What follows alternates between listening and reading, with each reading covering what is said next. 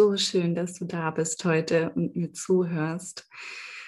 Ich habe heute ein ganz besonderes Thema für dich. Ähm, es geht um meinen Glauben und wie der Weg meines Lebens mich eigentlich zu meinem Glauben gebracht hat, beziehungsweise mich immer wieder darin bestärkt hat. Und ich weiß auch, dass das für viele für euch ähm, ja ein heikles Thema ist. Und ich habe auch lange überlegt, ob ich das überhaupt ähm, angehe. Aber ich finde, es ist auch in Ordnung, wenn man darüber spricht und wenn man auch die Geschichte erzählt, weil auch die Geschichte ist ganz besonders. Ja, und jetzt freue ich mich einfach, dass ich dich ein Stückchen mitnehmen kann auf meine Reise und ja, ich wünsche dir ganz viel Spaß dabei. Schon in meiner frühen Kindheit äh, haben mich Kirchen eigentlich total fasziniert. Dieses prunkvolle, diese großen Häuser und wenn man reingegangen ist, einfach der Geruch in so einer Kirche ähm, und diese friedliche Atmosphäre, das hat mich eigentlich so äh, ja, das war ein Gefühl der Geborgenheit, ja. Also ich habe mich immer schon geborgen gefühlt in so einer Kirche und ähm, irgendwie friedvoll gestimmt. Und es geht wahrscheinlich von euch auch ganz vielen so, dass man, ähm, sobald man eine Kirche betritt, eigentlich so ein, so ein leises Gefühl hat, so ein angekommenes Gefühl hat. Und ähm, ja, eigentlich auch so ein Gefühl hat ähm, von mir kann nichts passieren. Hier kann mir eigentlich gar nichts passieren. Und ähm, ja, was soll ich sagen? Ich wurde gar nicht christlich erzogen. Also bei uns im Osten ähm, wurde man einfach nicht christlich erzogen und das war nicht gang und gäbe. Und ähm, bei mir in der Familie ist eigentlich nur meine Oma evangelisch, ansonsten waren alle eben atheistisch. Und ähm, ja, ich wurde also quasi nicht ähm, mit den Kinderschuhen in irgendwas reingeboren, sondern äh, ja, das hat sich eigentlich so entwickelt. Und ähm, bei uns gab es eigentlich nur das Weihnachtsfest oder wenn wir im Urlaub waren, dann sind wir halt in Kirchen gegangen und haben uns die angeschaut. Und ähm, ja, Weihnachten war so wie so ein Pflichtprogramm. Ja, also zum Krippenspiel, da sind wir immer hingegangen. Das war die Pflichtveranstaltung, wie es auch viele, viele, viele Familien kennen. Und ähm, ja, aber ich bin auch immer gerne hingegangen. Also ähm, auch im Urlaub, wenn wir dann uns die meist katholischen Kirchen angeschaut haben, ähm, da eine Kerze angezündet haben und so. Also meine Mama, die hat auch immer sehr viel Wert darauf gelegt, dass man sich das wenigstens anschaut und auch dafür offen ist. Und meine Mama ist auch früher ähm, heim, heimlich in die Christenlehre gegangen. Also das war ganz verboten und ähm, deswegen war es ja auch wichtig, dass ich oder wir, äh, meine Schwester und ich, da so ein bisschen zumindest rangeführt werden an, ja, an das, dass es einfach noch was gibt auf der Welt. Ähm, genau. Und als ich dann in der Schulzeit eine Freundin hatte, die wöchentlich zur Christenlehre gegangen ist. Also im Osten nennt man das Christenlehre. Ähm, da fand ich das irgendwie faszinierend und dachte mir, es wäre eigentlich ganz cool, mal mitzugehen. Und sie hat auch gesagt, ja klar, jetzt komm halt mit und so. Und dann haben wir uns da getroffen, gar nicht in der Kirche, sondern einfach so einen kleinen gemütlichen Raum. Und ich weiß noch genau, da gab es immer diesen Krümeltee, diesen überzuckerten Krümeltee. Und wir haben den immer natürlich nicht mit Wasser gewischt, sondern wir haben den immer so gegessen. Also das fand ich schon erstmal ganz, ganz toll. Aber das war so ein bisschen, ja, so ein, so ein kleiner Grundstein, der da schon mal gelegt wurde. Und ich bin eben freiwillig mitgegangen, weil ich es gut fand, dort zu sein. Und ähm, damals auch schon das Gefühl hatte, oh ja, irgendwie wirst du hier angenommen und irgendwie ist es gut, es war einfach ein gutes Gefühl. Und damals habe ich dann auch schon ein bisschen mit Musizieren angefangen und habe dann auch bei kleineren Gottesdiensten einfach mitgeholfen, da ähm, Musikstücke aufzuführen. Und auch an Weihnachten waren wir dort ähm, in so einer ganz, ganz wenig kleinen Kirche und haben dort ähm, ja, gemeinsam musiziert. Und dann brach das aber irgendwie ab und ähm, ja, dann war erstmal eine ganze Zeit lang Funkstille, so was die Kirche angeht oder mein, mein christliches Verhalten, was ja gar nicht da war. Und ähm, wie ihr aus meiner Solo-Folge wahrscheinlich schon äh, die Story kennt, hatte ich auch in meiner ähm, Pubertätszeit eine ganz schwierige Zeit und ähm, hatte da einen Freund gefunden, der zu mir gesagt hat, weißt du was, ah, komm doch einfach mal mit zum Gospel. Und das Projekt hieß die Gospel Night in Dresden-Striesen. Und die gibt es auch immer noch, das ist ganz schön. Ähm, und naja, ich bin dann einfach mit hingegangen und hatte da auch wieder dieses, dieses starke Gefühl in mir. Oh cool, hier bist du irgendwie einfach da und kannst herkommen, egal ob du jetzt getauft bist oder nicht oder dich hat einfach keiner bewertet. Und ähm, da ich ja mich in dieser Zeit sehr, sehr arg selbst bewertet habe und auch ähm, ja, einen gewissen Körperhass äh, gepflegt habe, war das einfach eine, ein guter Gegenpol, sage ich jetzt mal.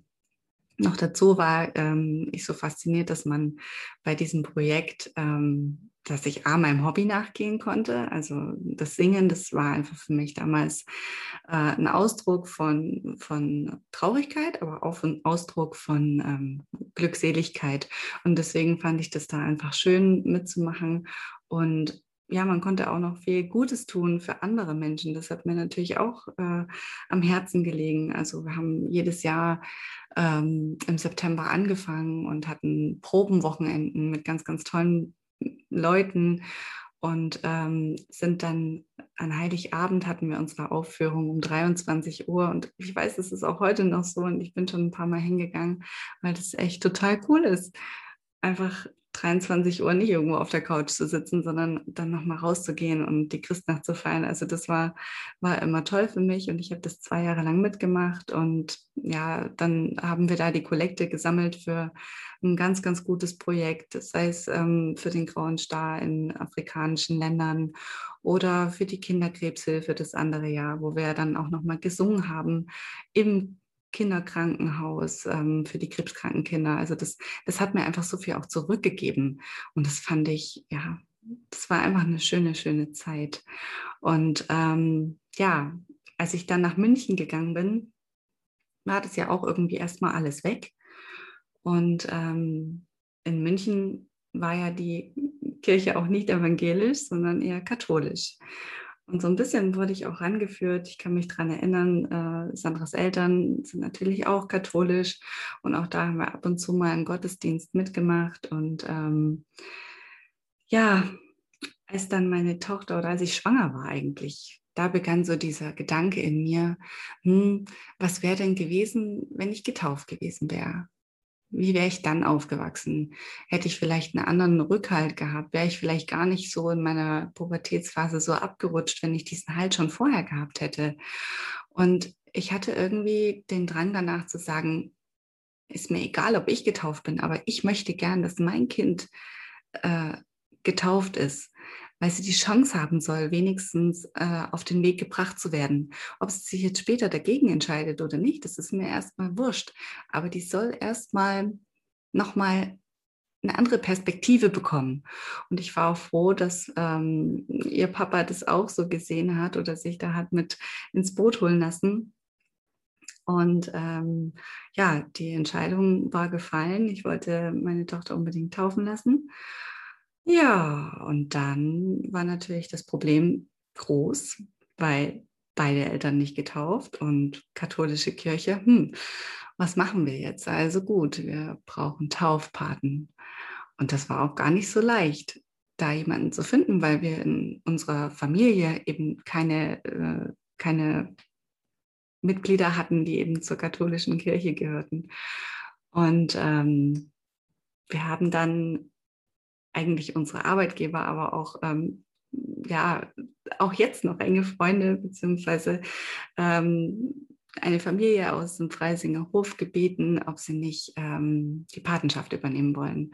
Und ich war total dankbar und froh, dass sie damals gesagt haben, Mensch, ja, wir machen das. Obwohl natürlich auch sie gesagt hat, Mensch, wenn du das jetzt machst, das ist eine bewusste Entscheidung und du musst dein Kind damit tragen und so. Ähm, das hat mir erstmal so, so ein bisschen Angst gemacht, aber ich habe gesagt, nee, ich will das unbedingt. Und wenn ich alles dafür gebe, aber ich möchte das so gerne. Also haben wir uns dafür entschieden und haben die Taufe dann auch gemacht. Es war auch eine total schöne Zeremonie, aber auch vorher gab es ja nicht immer Menschen, die so begeistert da darüber waren. Also ich weiß, der Papa von der Emily, die, die Eltern, die waren damals nicht so happy drüber. Und ähm, da gab es auch viele Fragen, warum muss das, muss das jetzt unbedingt sein oder na, wo man sich selber dann so ähm, ja nicht verstanden fühlt. Ja, und ich habe aber gesagt, nee, wir machen das und auch am, am Tag der Taufe. Also es war immer irgendwie so eine leichte Gegenwehr zu spüren. Und ähm, das fand ich damals nicht so schön, aber ich habe es halt trotzdem durchgesetzt. Also ich bin mir treu geblieben und gesagt, nee, ich, ich mache das jetzt einfach. Ja, und als ich dann wieder zurückgegangen bin nach Dresden, kam ich nun wieder in dieses, sagen wir mal, evangelische Land. Im Osten eben nur Evangelien oder hauptsächlich Evangelien. Und da stand ich da und dachte mir, boah, okay, jetzt hast du ein Kind, was katholisch getauft ist. Und jetzt? Ähm, wie geht es denn jetzt weiter? Muss ich es ja eigentlich irgendwo anmelden und so? Also das ist, wenn man das nicht so in die, in die Wiege gelegt bekommt, ist es gar nicht so einfach, das ähm, alles zu wissen und alles richtig zu machen. Und ich hatte auch da einen großen Perfektionismus. Das wisst ihr ja, dass ich das lange so gelebt habe und dachte mir, nee, du musst das jetzt alles richtig machen und so. Und habe da ähm, dann die Gemeinde dazu rausgesucht und habe dann aber gleich gehört, nee, also das kommt dann erst so mit der Erstkommunion in der dritten Klasse. Okay, dachte ich mir gut. Also stand ich da irgendwie alleine da und ähm, musste ja auch erstmal ankommen in Dresden. Ja, und dann ging es irgendwie um die Schulsuche für die kleine Maus. Und da habe ich mich dann aber auch bewusst für eine evangelische Schule entschieden, weil es eben keine katholische gab. Aber ich dachte mir, egal. Ich möchte ja, dass sie ähm, an das Christentum rangeführt wird. Und weil ich das selber nicht so gut konnte, und die Taufpaten weit weg waren und ich ansonsten auch keine Gemeindeumgebung hatte, habe ich gedacht, Mensch, das ist doch ein guter Weg zu sagen, ich melde sie jetzt auf einer christlichen Schule an, dann kriegt sie da schon mal einen kleinen Grundstein gelegt. Genau, und das bereue ich auch bis heute nicht. Also Emily geht auch bis heute noch ähm, auf eine christliche Schule und auch mit, ihrem, mit ihrer Krankheit. Sie wird einfach da so gut angenommen und ähm, das läuft alles ganz problemlos und es wird vor allem auch ganz arg gegen Mobbing gearbeitet und das finde ich richtig, richtig gut. Genau. Und als es dann soweit war, dass die Erstkommunion näher rückte, bekam ich einen Brief äh, von der Pfarrei und äh, dann hieß es, ja, äh, es gibt den ersten Elternabend. Hey, erster Elternabend. Ich war ganz schön aufgeregt, weil ich mir dachte, oh Gott, Odette, du bist bestimmt die Einzige in dieser katholischen Gemeinde, die nicht getauft wurde. Und das war dann so ein runder Tisch, wo alle dran saßen. Das waren auch relativ viele. Viele kamen auch im Pärchenmodell. Und ähm, dann hieß es, ja, wir machen jetzt erstmal eine Vorstellungsrunde und vielen von euch geht es wahrscheinlich auch so. Also ich hasse ja Vorstellungsrunden ähm, und bin immer ganz froh, wenn ich die Letzte bin. Und tatsächlich war es zum Glück auch so, dass ich die Letzte war. Und die Runde fing an mit, ja, wir sind schon hier in der Gemeinde aufgewachsen und jetzt haben wir unsere Kinder hier taufen lassen. Und also jeder hatte irgendwie so eine Geschichte mit der Gemeinde und ich wurde immer kleiner mit Hut und dachte mir, oh Gott, oh mein Gott, wie soll ich das bloß äh, jetzt rüberbringen, ja? Und ähm, eine Person vor mir sagte dann, ja, also ich bin nicht getauft.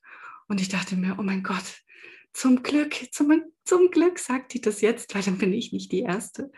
Und ähm, ja, sie hat die ähnliche Geschichte wie ich, eben nicht getauft und sie wollte eben ihrem Kind es mitgeben, beziehungsweise hat das Kind es sich selber rausgesucht.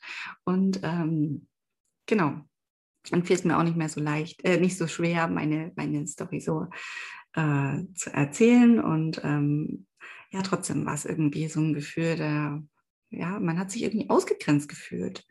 Und ja, dann bin ich danach nochmal zu der Pfarrreferentin gegangen und habe gesagt, Mensch, äh, ob wir nicht nochmal einen Termin machen können und ähm, um sie eben auch nochmal ein bisschen auf äh, die Krankheit äh, ein bisschen einzuschulen und ja, das haben wir dann alles auch gemacht. Und ähm, mit der Erstkommunion Vorbereitung fing es eigentlich so an, dass wir natürlich auch regelmäßig in diese Kirchgemeinde gegangen sind, zu den Gottesdiensten, zu den Familiengottesdiensten und ähm, dass man da immer mehr mitbekommen hat, wie das Gemeindeleben läuft. Und dann gab es da noch eine Fahrt. Die Kinder sind zusammen nach äh, Schmochtitz gefahren. Das ist ähm, das St. Benno Haus. Und das machen die jedes Jahr zur Erstkommunionvorbereitung, wenn nicht gerade Corona ist. Und ähm, Emily hatte gar keine Lust, dorthin zu fahren. Und ich kenne die alle nicht und hat sich super mega gewehrt und sagt, du warte doch erstmal ab. Wie das denn so sein wird, das kannst du ja gar nicht wissen. Und dann habe ich sie da wieder abgeholt. Und ich kann euch sagen, die war total verändert. Die hat gesagt, Mama, es war so schön hier und ich möchte unbedingt, unbedingt Ministrantin werden. Und ich dachte, wow, okay, was ist ja eigentlich passiert? Also sie war so begeistert davon und ich finde es auch so schön, dass sie es immer noch macht. Also ich bin so stolz, dass sie da auch immer noch ihren Weg hat und nochmal eine andere Seite äh, vom Leben beleuchtet und eben da den Ministrantendienst immer noch mitmacht. Und ja, und ich habe immer wieder hin und her überlegt und gegoogelt und gemacht, wie wäre das jetzt, wenn ich mich taufen lassen würde? Wenn das mein Weg jetzt wäre.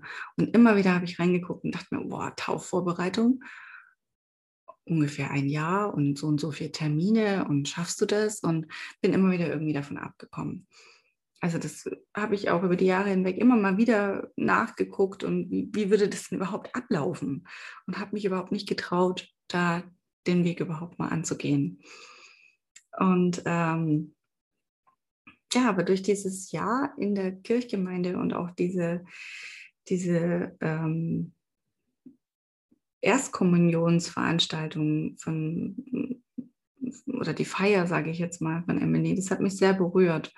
Und ähm, als dann nochmal ein einschneidendes Erlebnis äh, kam, was mich sehr, sehr getroffen hat, da habe ich dann irgendwie gedacht, jetzt, jetzt, Odette, jetzt ist deine Zeit, jetzt musst du das einfach machen.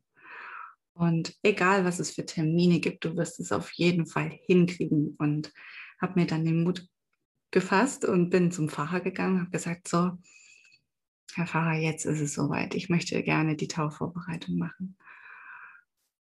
Und unser Pfarrer, der guckt dann so ein bisschen streng über die Brille und hat gesagt, naja, wenn Sie das wirklich wollen, okay, dann ähm, gehen Sie jetzt mal zur Kathedrale, zur Hofkirche und melden Sie sich beim Domfahrer. Und ich so, okay, zum Domfahrer. In Ordnung.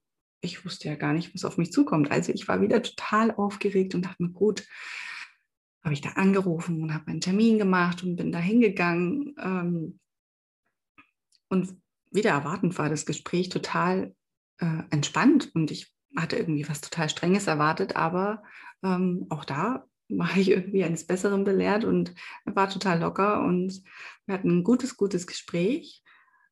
Und dann hat er mir die Terminliste gegeben und dann habe ich festgestellt, uh, das sind Termine, wo ich definitiv nicht kann. Also es war mir eben wichtiger, ähm, mein kleines Kind da zu betreuen an den Donnerstagabenden, als zur Taufvorbereitung zu gehen. Und da habe ich gesagt, das schaffe ich nicht, das geht nicht. Und dann bin ich da rausgegangen und habe gedacht, oh krass, jetzt hast du dich einmal überwunden in deinem Leben und jetzt passen die Termine nicht. So ein Scheiß. Also das habe ich nicht fassen können. Ich war total traurig und bin dann auch zum Pfarrer und habe halt gesagt, Mensch, also das geht alles nicht und habe auch gesagt, dass ich total traurig bin, aber dass natürlich Kinder immer vorgehen und das hat er auch verstanden. Ja, und dann war das erstmal für mich so, naja gut, dann dauert es halt einfach noch eine Zeit. Genau. Und als dann in der Hofkirche die Weihe von den Erstkommunionkindern war, ähm, kam die Pfarrreferentin auf mich zu und hat gesagt, Mensch, ich habe von deiner Geschichte gehört und weißt du was, ich habe mich dazu entschieden, ich mache das jetzt einfach mit dir. Wir zwei Frauen, wir machen das jetzt einfach zusammen. Und ich war so überwältigt davon, weil mir sind gleich die Tränen in die Augen geschossen, weil ich das so toll fand von ihr, weil das muss sie ja nicht machen, das ist ihre Zeit. Und ähm, das, also ich fand das einfach so, so eine Art von Nächstenliebe, die ich gar nicht fassen konnte, weil ich hatte mit ihr vorher noch nicht ganz so viel zu tun und ähm, ich fand das einfach toll, dass ihr das wichtig war. Genau. Und ja ziemlich zeitgleich zu meinem Entschluss und als die Taufvorbereitung dann so anfing, ähm, war ich eines Tages eben zum Familiengottesdienst mit meiner Tochter und guckte so den Rang runter und auf einmal streifte mich so ein Blick. Und ich dachte mir, wow. Und da habe ich meinen jetzigen Partner gesehen, das erste Mal. Und ja, irgendwie hat es da gleich gefunkt. Unglaublich, ja. Also wenn mich jemand fragt, ah, wo hast du deinen Freund kennengelernt, auf welcher Party so ungefähr, dann sage ich, naja, wir haben uns eigentlich in der Kirche kennengelernt. Ziemlich witzige Story. Und ähm, der Pfarrer hat es irgendwie auch total geschickt gemacht, weil der hat dann uns so ein bisschen, naja, hat gesagt, ja, schauen Sie mal hier, ähm, das ist jetzt die Odette und die möchte jetzt die Taufvorbereitung angehen. Und er hatte sich eben äh, ein Jahr vorher vom Evangelischen äh, ins Katholische konvertieren lassen. Und ähm, so sind wir eigentlich ins Gespräch gekommen. Und ja, der hat mich eigentlich in der Taufvorbereitung eben auch ganz viel unterstützt und mir nochmal Denkanstöße gegeben und hat mich auch immer bestärkt in dem, was ich mache. Das war einfach, ja, war einfach eine magische Zeit, das muss ich schon so sagen. Ja, und die Taufvorbereitung lief und ich muss auch sagen, das war sehr, sehr intim. Es kam dann noch eine dazu. Witzigerweise die, die in der, äh, am Elternabend von der Erstkommunion gesagt hat, oh, ich bin auch nicht getauft, die hat sich dann mit mir zusammentaufen lassen. Und ähm, wir waren so ein, ja, so ein Dreier-Frauengespann. Und die Zeit, die wir dort verbracht haben, die ist so unbezahlbar gewesen, weil das waren sehr, sehr intime Sachen, die wir besprochen haben, ganz viele Fragen, die wir einfach stellen konnten, weil man sich so naja, ich finde immer so eine, so einer großen Gruppe, da traut man sich vielleicht auch nicht alles zu fragen. Und das war da aber nie so das Thema. Also wir konnten total frei sprechen. Und ähm, ja, die Pfarrreferentin, die hat es einfach auch so ganz toll gemacht. Die Carola ist so eine, so eine Seele einfach und die hat uns da ganz toll mitgenommen. Genau, und dann kam der Moment vor der Taufe, muss man ja zur Beichte gehen.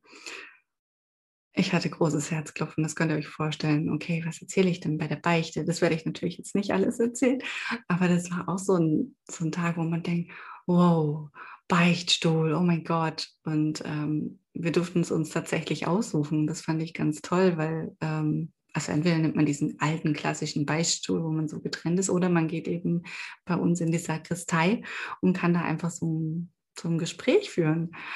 Und das fand ich so, ah, okay ist ja doch nicht alles so altmodisch, sondern es ist eigentlich modern. Also auch die Erstkommunionkinder müssen nicht in den Beichtstuhl, sondern ähm, die durften auch mit dem Pfarrer ein Gespräch führen. Und ich hatte so viel Angst vor dem Gespräch, weil man natürlich Angst hat vor dieser Verurteilung, vor dem äh, Versagen, was man dort einfach preisgeben muss. Und ähm, ich kann euch aber sagen, irgendwie tat es mir danach total gut. Ich war irgendwie befreit von ganz vielen Sachen. Und ähm, ja, also ein Thema war eben auch dieser in der Jugend, ähm, dieser Körperhass, den ich da ähm, nochmal abschließend für mich ähm, bewältigt habe.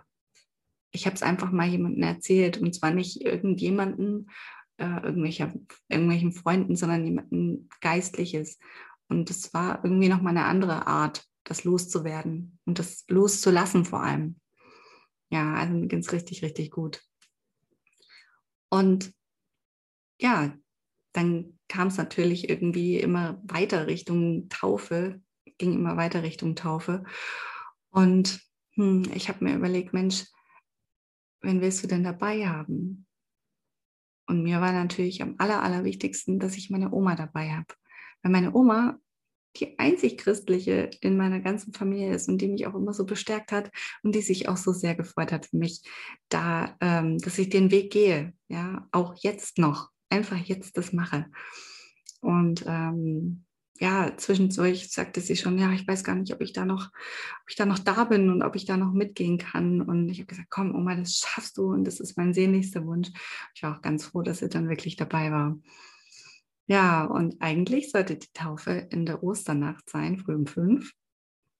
Ähm, aber uns kam Corona dazwischen. Das heißt, wir durften überhaupt nicht die Taufe vollziehen und wir mussten es noch ein bisschen nach hinten schieben. Und am 27.06.2020 war dann der große Tag. Auch da war ich natürlich wieder mega aufgeregt, ganz klar. Und ähm, ja, meine Familie war dabei, mein Partner war dabei, war auch mein Taufpate. Und ähm, es war eine ganz kleine Feier, aber es war echt ein, es war so ein schöner Tag. Also es war einfach klein, aber trotzdem friedvoll und ähm, es war eine ganz besondere Erfahrung für mich. Und ich bin einfach froh, dass ich es gemacht habe, dass ich meinem Herzen gefolgt bin über die vielen Jahre auch, über die vielen Jahre auch des Zweifelns. Und ähm, ja, und jetzt ist es einfach so, wir gehen oft zur Kirche, natürlich auch, wenn meine Tochter ähm, Ministrantendienst hat und auch so, wenn wir einfach sagen, oh, wir brauchen jetzt einfach nochmal einen anderen Input. Alles Schlechte um uns drumherum, ich sage das immer so, wenn der Sturm um, um uns drumherum fegt, dann kann man sich ja trotzdem auch in ein Gebet zurückziehen. Ähm, und dann ist man einfach nur für sich. Und so geht es uns halt, wenn wir in die Kirche gehen. Für uns ist das ähm, Familie, für uns ist das Familienleben, für uns ist das Gemeindeleben, Gemeinschaft, ähm, mit wirklich, wirklich tollen Menschen sich zu umgeben und einfach ein bisschen Abstand nehmen aus dem Alltag. Ja, und ich erzähle euch das eigentlich nicht, weil ich euch jetzt bekehren will oder weil ich euch sagen will, ja, ähm, an Gott zu glauben ist jetzt das Ultimo. Das ist nicht so. Also ich finde, man kann jede Religion oder jedes, äh, jede Spiritualität auch ähm, anerkennen und, und auch leben. Und ähm, was ich eigentlich euch mitgeben möchte, ist, glaubt an euch, folgt eurem Herzen, sei einfach ganz bei dir. Und auch wenn du denkst, oh, was mögen die anderen darüber denken, wenn du jetzt so einen Weg gehst, das ist egal. Weil wenn du den Weg mal gegangen bist, dann wirst du wieder merken, ähm, wie gut es dir tut und was für neue Menschen du dadurch kennenlernst. Und jeder in deinem Umfeld, der das nicht akzeptiert, den kannst du eigentlich auch weiterschicken. Der, mit dem bist du vielleicht einen Weg gegangen und dann ist es jetzt nicht mehr dein Weg. Also ich finde immer, die Leute, die dich umgeben, die müssen dich so akzeptieren, wie du bist. Und ähm, für mich war es auf jeden Fall eine Herzensentscheidung. Und egal, ob du jetzt ans Universum glaubst, ob du an Gott glaubst, ob du Buddhist bist oder was auch immer, Hauptsache, du lebst deinen Glauben und du bist einfach bei dir und es sind immer deine Herzensentscheidungen. So, so ein spannendes Thema und ich hoffe, ich habe dich ein bisschen mitreißen können. Äh, es war ja doch eine relativ lange Geschichte von Kindheit bis jetzt und ähm, es hat mir Spaß gemacht, dir zu erzählen, auch wenn es wirklich ein heißes Thema ist. Und ähm, ja, ich kann dir einfach nur sagen, bleib deinem Herzen treu und mach einfach was für dich Gutes.